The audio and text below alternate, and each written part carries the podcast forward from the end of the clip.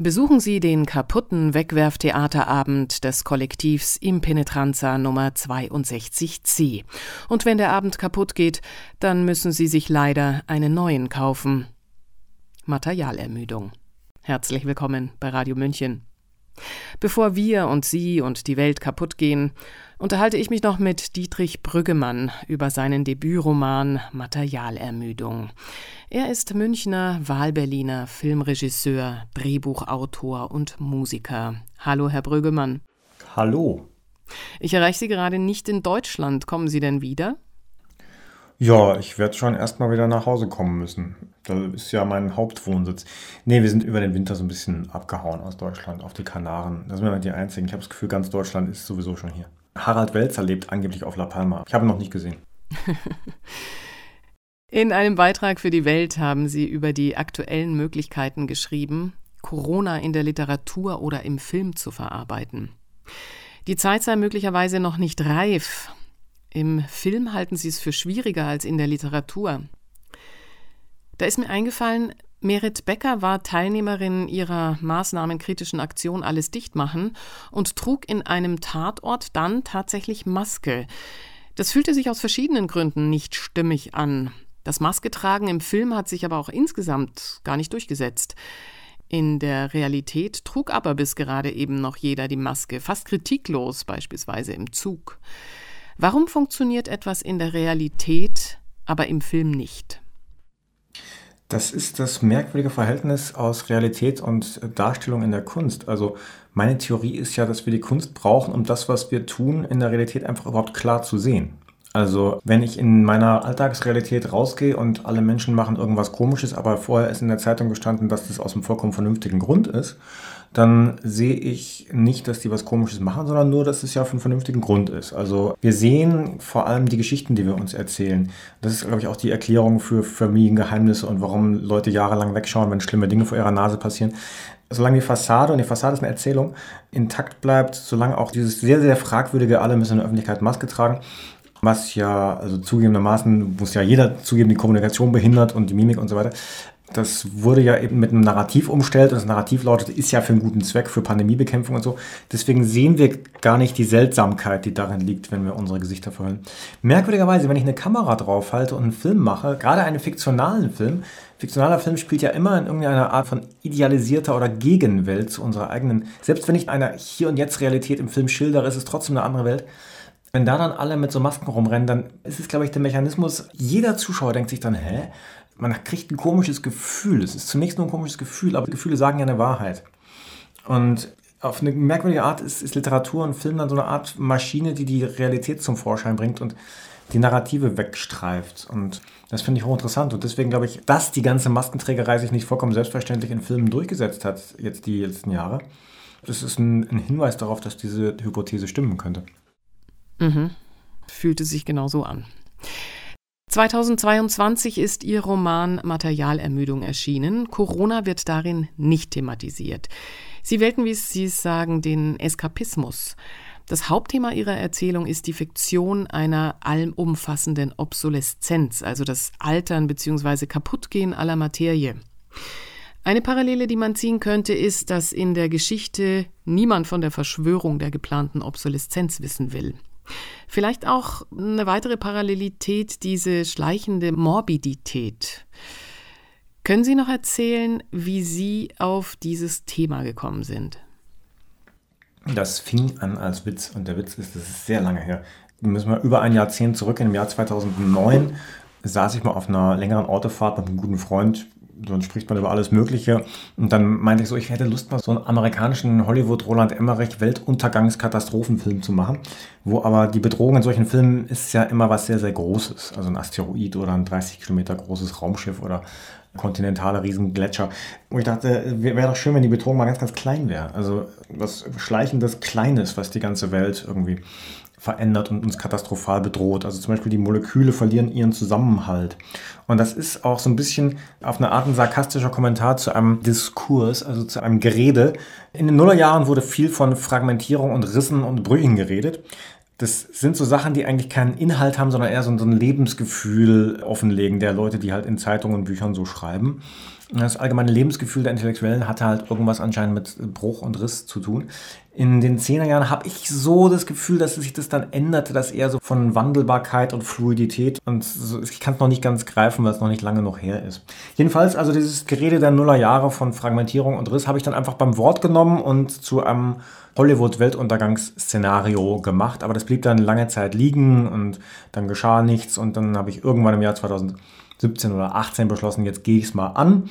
Und dann 19 angefangen, den Roman zu schreiben. Dann kam Corona. Dann dachte ich mir, hoch, was mache ich denn jetzt? Das ist ja schon so eine Art Weltuntergang. Nicht, dass sich das jetzt mit meinem Buch doppelt. Also habe ich dann gesagt, komm, ich lasse die Geschichte einfach im Sommer bis Winter 2019 spielen. Dann habe ich es direkt vor den großen Corona-Weltuntergang platziert und den Rest kann der Leser sich dann selber denken. Mhm. Ich habe ja große Hochachtung vor der gesellschaftskritischen Komplexität Ihres Romans. Sie verweben ziemlich leichtfüßig, wie ich finde, den Moralismus und die spaltenden Elemente unserer Zeit in die Geschichte hinein. Identitätspolitik, Sprachregelung, Cancel Culture, Framing, Digitalisierung und vieles mehr. Sind Sie für sich alles losgeworden? Fühlen Sie sich erleichtert, weil einmal alles auf Ihre Art gesagt und nachzulesen ist? Ja, dieser Roman, hat vielleicht schon auch was Kathartisches, dass man sagen könnte, da habe ich jetzt mal alles reingepackt, was mir zur Welt jetzt zur Zeit gerade so einfällt. Was aber nicht heißt, dass man in dem Stil noch viele weitere schreiben könnte, weil die Zeiten laufen ja weiter und Sachen entwickeln ja auch ein Eigenleben. Das ist ja kein Thesenstück. Ich habe das nicht gemacht, um alles loszuwerden, was ich an Messages über die Welt zu bieten habe. Umgekehrt, es ist von der Erzählung von Geschichten von Leuten, von Menschen, die ich mag und die ich irgendwie auch kenne und die so eine Quersumme sind aus dem, was in meinem Leben so rumgelaufen ist. Und die will man ja vor allem auch ernst nehmen in, in all ihren Impulsen und Wünschen und in der Schönheit, die in ihrem Leben stattfindet und die sich dann halt mit all diesen Dingen auseinandersetzen müssen. Und da, wenn man eine Sache so rum anpackt und nicht von der These her, sondern von der Erzählung her, dann hört das ja nie auf. Dann kann man immer weitermachen. Das ist ein schöner Cliffhanger zu Ihrem nächsten Buch. Also Materialermüdung hat ja diese drei Protagonisten, Jakob, Moses und Maya. Ähnlich wie in ihrem Film Renn, wenn du kannst. Drei beste Freunde, zwei Männer, von denen beide die Frau begehren. Kann man so alle relevanten menschlichen Spannungen unterbringen? Was mögen Sie besonders an dieser Konstellation? An Rennen, wenn du kannst, war es ein bisschen anders. Da war es wirklich eine echte klassische Dreiecksgeschichte. Ein Rollstuhlfahrer und sein Zivi und ganz klar dazwischen eine Frau, also wie so eine Laborversuchsanordnung. Das ist es hier nicht. Sex spielt da, oder die Dreiecksgeschichte, die Frage, wen von den beiden wird sie nehmen, spielt da eine untergeordnete Rolle, weil es vollkommen klar, sie ist mit dem einen zusammen und von dem anderen will sie nichts. Das wird natürlich im Buch auch hinterfragt und bespielt, aber ist nicht die Basis, von der aus die Sachen sich verändern. Nee, das Buch ist eher Ergebnis von so einer gewissen Literaturanalyse, die auch im Buch selber offengelegt wird. Zwei große Klassiker der 90er Jahre, dicke Romane, die ich sehr gerne gelesen habe. Und zwar einmal Harry Mulisch, Die Entdeckung des Himmels und zum anderen Elementarteilchen von Michel Houellebecq. Das sind ähnliche Konstellationen. Also der, da hat der Autor sich selbst in zwei unterschiedliche Männer aufgeteilt. Das ist ziemlich offensichtlich. Und dazwischen ist also eine Frau. Wird in meinem Buch auch kritisiert, lege ich der Frau in den Mund, weil ich finde, sie hat auch damit recht, dass sie sagt, das ist irgendwie aber auch noch so, so männerzentriert. Also die Frau ist trotzdem bleibt eine Projektionsfläche. Die ist halt so eine Anima, die spielt Cello und ist schön und steht für die Seele und die Musik und die Liebe. Aber er hat eigentlich jetzt nicht wirklich, in beiden Büchern nicht wirklich eine eigene Agenda. Und da dachte ich, mache ich das doch mal anders. Dann mache ich das mal, wie es sich für unsere Zeit gehört. Und trotzdem teile ich mich als Autor natürlich auf in zwei unterschiedliche Männer. Also das, was im Buch kritisiert wird, mache ich auch, ja. Mhm. Der große Bogen ihres Buches reicht von der Vertreibung aus Vaters Garten inklusive verbotenem Apfel, von der Gott ist Todgläubigkeit zum Vatermord bis zur Apokalypse. Dazwischen scheint aber, dass der Vater verrückt geworden ist oder zumindest so wütend über seine Unfähigkeit, die fortschreitende Obsoleszenz den Menschen aus der Hand zu schlagen, dass er selbst Hand an seine Schöpfung legt, nämlich alle Bäume im Garten absägt und äh, Jakob, sein Kind, angreift, sodass Maja den Vater erschlägt. Ist Gott jetzt also tot oder hat er nur eine massive Krise? Weiß ich nicht. Also ich fühle mich jetzt auch gar nicht bemüßigt, diese Sachen zu interpretieren weil das sollen aber andere machen. Diese ganzen alttestamentarischen Geschichten haben eine Wucht, die man nicht von ungefähr als alttestamentarisch bezeichnet. Also ich fand es einfach zunächst wahnsinnig lustig, das Buch anzufangen mit so einer Vertreibung aus dem Paradies, aber halt in die Jetztzeit gewendet. Ich weiß noch genau, wie diese Idee mir kam. Ich stand mal, es war im Kunsthistorischen Museum Wien, ein, ein wunderbares Museum, ein unglaublicher Ort. Und da stand ich vor irgendeiner Vertreibung aus dem Paradiesbild aus dem, was weiß ich, 17. Jahrhundert. Und die Gestalten auf dem Bild, die sahen zeitgenössisch aus. Also die sahen nicht aus, als hätte der Maler sich Mühe gegeben, eine historische Szene darzustellen. Es waren Leute aus seiner Zeit. Da dachte ich mir, wieso machen wir das eigentlich nicht? Diese ganzen biblischen Geschichten mal in unsere Zeit zerren und einfach dort erzählen. Und das hat natürlich in der Verschiebung, dass zwei Hipster aus Berlin so eine Vertreibung aus dem Paradies erleben, hat eine wahnsinnige Komik auch. Und das ist zunächst einfach reiner Spieltrieb und Freude am Spiel. Und ein Teil der Spielfreude ist ja, dass da mehr rauskommt, als man reingesteckt hat. Also das öffnet mehr Interpretationsmöglichkeiten, als ich sie jemals irgendwie abernten könnte. Insofern auch, wenn die Gottesfigur am Ende ihren eigenen Paradiesgarten umsägt und alle Bäume abhaut und einfach wahnsinnig geworden ist. Vielleicht ist das auch eine Antwort auf die Frage, ob Gott jetzt tot ist oder nicht. Vielleicht ist er nicht tot, aber hat halt einen Knall und das ganze Paradies kaputt gemacht. Das könnte ja sein. Ich habe noch ein anderes Thema, das mich in Neugier versetzt hat und jetzt erhoffe ich mir ein bisschen mehr Erläuterung. Ich zitiere aus Ihrem Buch. Wenn man das Wesen der Zeit in Worte fassen könnte, wären sämtliche Fragen beantwortet. Aber das kann nie geschehen, denn Fragen und Antworten finden in der Zeit statt. Und in der Zeit kann man Zeit nicht beschreiben. Sie ist wie ein Wagen, in dem wir unser Leben lang fahren und von dem wir nie die Außenseite zu Gesicht bekommen. Um sie zu beschreiben, müsste man aus ihr heraustreten. Zitat Ende. Die Kunst aber, die könne das. Und die Musik am allerbesten, die bestünde einzig aus Zeit, nämlich den so und so viel Mal pro Sekunde bestehenden Schwingungen, die den jeweiligen Ton ergeben, ihre Längen, die Akkorde, Sie berührt uns tief. Aber wie kommen wir mit ihr dem Rätsel der Zeit näher? Was meinen Sie damit? Das habe ich geschrieben, Mensch. Dass Musik nur aus Zeit besteht, das ist mir irgendwann mal so aufgefallen. Also das ist natürlich, der Ton definiert sich durch eine Schwingung in der Zeit und das Musikstück selbst ist auch nur eine Reihenfolge von Tönen, die halt wiederum in der Zeit arrangiert sind. Also eine vollkommen abstrakte Kunst aus Zeit. Das ist wie wenn ich ein, abstraktes Ornament an der Wand male oder wenn ich in, in klassisch-islamischen Bau gehe, wo im maurischen Spanien, wo auch so irrsinnige Ornamente an der Wand sind. Das ist auf eine Art auch visuelle Musik. Aber warum Musik uns so unglaublich emotional berührt, das ist ja noch eine ganz große Frage. Das weiß auch keiner genau eigentlich. Eine vollkommen abstrakte Kunst, die hat keinen Inhalt, es sei denn, ich singe einen Text dazu, aber das muss ja nicht sein. Also das ist die, diese große Frage, warum Musik einem so ans Herz geht und auch warum das westliche Dur-Moll-Tonsystem mit seinen zwölf Tönen sich auf der ganzen Welt so durchgesetzt hat wie Zucker und Alkohol. Genauso geht es einem nämlich auch intravenös ins Gehirn rein. Ja, diese poetische Frage danach, was Zeit ist und ob man aus der Zeit raustreten müsste, um das Leben als Ganzes zu verstehen, das trifft sich dann wieder mit so quantenmechanischen, entlegenen Überlegungen, dass Zeit eigentlich auch nur die fünfte Dimension ist und eine Illusion und eigentlich alles immer gleichzeitig da ist. Aber natürlich haben wir als Menschen gar keine Sprache, das in Worte zu fassen. Trotzdem habe ich aber den Verdacht, dass man auf eine Art aus der Zeit raustreten müsste, um alles wirklich zu verstehen. Kann man halt nicht, weil man in der Zeit drin ist wie der Fisch im Wasser, der ja auch nicht weiß, dass er im Wasser ist. Ja. An anderer Stelle heißt es ja, Zitat, wenn sich alles in Musik verwandelt hatte, dann war das Ende der Zeit gekommen und etwas Neues konnte beginnen. Ja, das ist, glaube ich, aus der Passage, wo Jakob sich in so einen Kompositionswahn reinsteigert und einfach nichts mehr hört und sieht und zum Genie wird und sich vollkommen entmenscht da an seinen Rechner setzt und einfach versucht, die größte Musik aller Zeiten zu machen. Ja.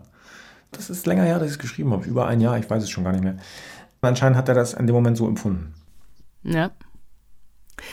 Eine Basilikumpflanze hat eine etwas absurde Wichtigkeit. Am Ende, es ist schon die Apokalypse, sagt die schwangere Maya, Zitat, und außerdem verteidige ich diese Basilikumpflanze, die habe ich bis hierher gebracht und werde mich um sie kümmern, solange ich lebe.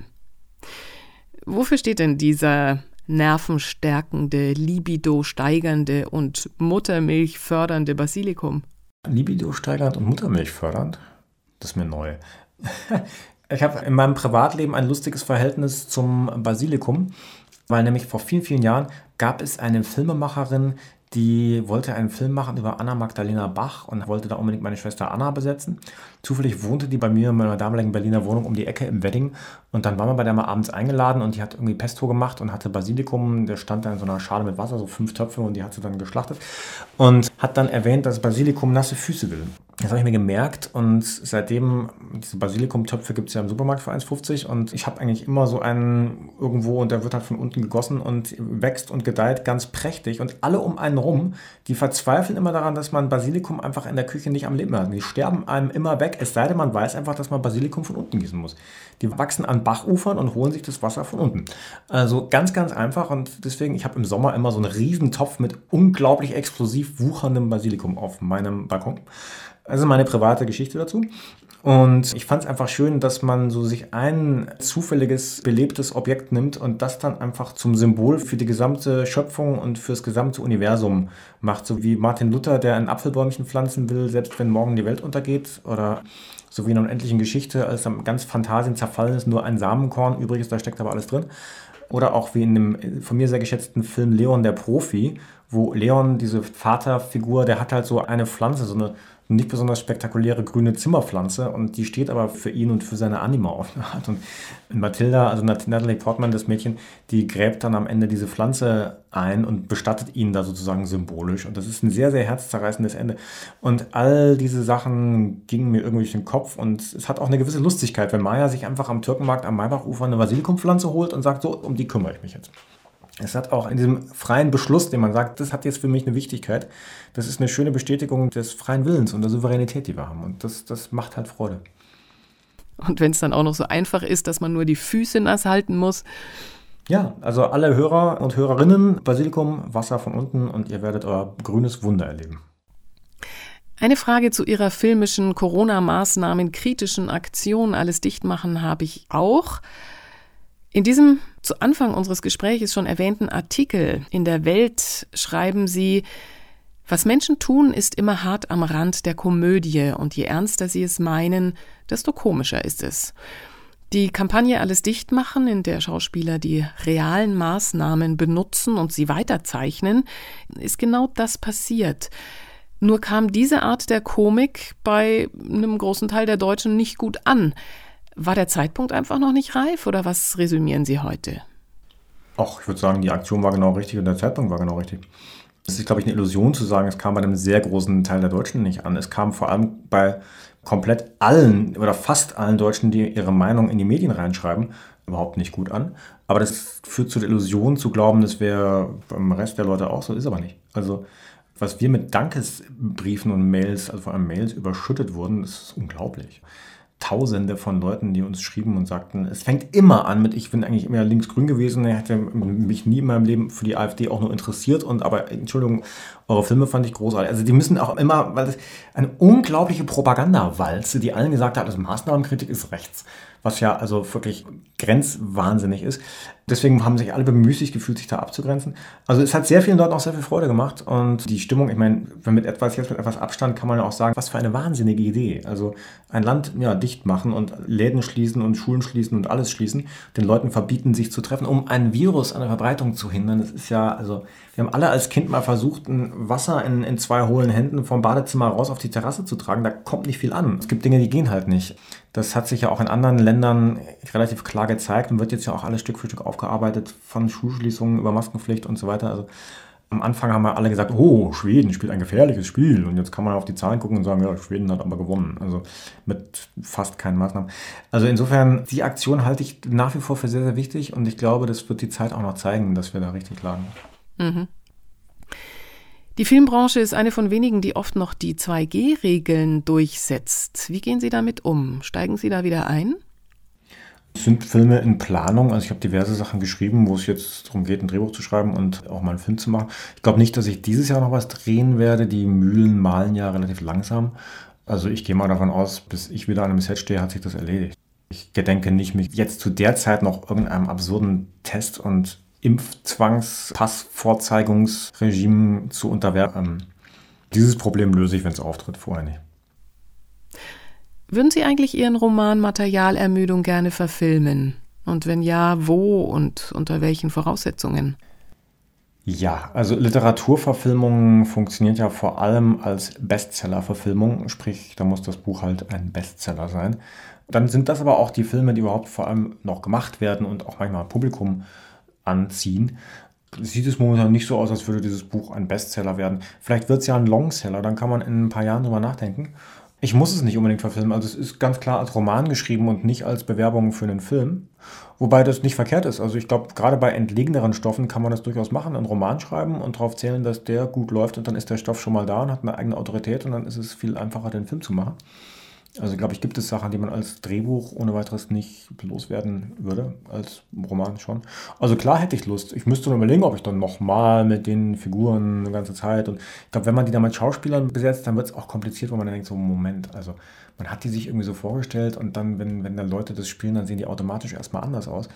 Wäre spannend, weil ich habe es noch nie gemacht. Mal gucken. Ist ja auch Ihr erster Roman. Noch eine Frage. Maya, die Protagonistin in Materialermüdung, fängt am Ende neu an. Was ist Ihre Utopie für unsere Gesellschaft? Wie sieht sie in 10, in 20 Jahren aus? Oh, das ist eine interessante Frage. Ich glaube, ich bin nicht der Einzige, der so ein merkwürdiges Gefühl hat, wenn man in dieser Konsumgesellschaft ein- und ausgeht, in Läden, wo alles im Überfluss vorhanden ist und alles in Plastik verpackt und du kaufst 200 Gramm Schinken und der hält eine Woche, maximal 10 Tage und die Verpackung hält 500 Jahre. Irgendwas daran ist sehr, sehr seltsam. Ich habe nicht wirklich eine Alternative. Es wird ja gerade so deglobalisiert. Ich habe das Gefühl, die Menschheit täte gut daran, sich auf lokale, kleinere, resiliente und autonome Gruppierungen zu besinnen. Also es ist so eine merkwürdige Utopie, wo alle in Dörfern wohnen und ihren eigenen Kram machen. Das ist natürlich auch Quatsch. Das geht mit 8 Milliarden Menschen auf einer industrialisierten Erde nicht. Insofern habe ich da nicht wirklich eine Antwort. Aber ich habe das Gefühl, es gibt Machtstrukturen auf politischer und auch auf Wirtschaftsebene, Konzerne und Staaten, die relativ viel von dem, was an Gütern vorhanden ist, abschöpfen, in ihre eigenen Kanäle leiten und was nicht wirklich demokratisch ist, auch nicht wirklich meritokratisch, weil dem steht keine wirkliche Leistung gegenüber, sondern einfach nur angehäufte Macht und angehäuftes Geld. Wenn man das etwas eindämmen könnte, wäre, glaube ich, schon viel gewonnen. Aber da möchte ich mich nicht zu sehr als Wissenschafts- und Gesellschaftsphilosoph aus dem Fenster hängen. Das sind alles nur haltlose Vermutungen. Und ich glaube, jemand wie ich sollte dann vielleicht lieber Romane schreiben, in denen das dann auf eine bessere Art schlauer und klüger drinsteht, als ich es in dem Interview sagen kann. Na, das haben wir ja jetzt mit Materialermüdung erstmal vorliegen. Vielen, vielen Dank für das Gespräch. Ja, klar doch. Ich danke Ihnen. Das war Dietrich Brüggemann im Gespräch über seinen Debütroman Materialermüdung. Er ist ansonsten Musiker, Drehbuchautor und vor allem als Filmregisseur bekannt. Materialermüdung ist in der Edition W im Westend Verlag Frankfurt erschienen, ist ein Hardcover-Buch, kostet 25 Euro und hat 480 Seiten. Mein Name ist Eva Schmidt und ich verrate Ihnen heute meine Idee von Apokalypse aus Kindertagen. Die Erde verliert ihre Anziehungskraft. Haben Sie einen fantasievollen Tag. Ciao, Servus.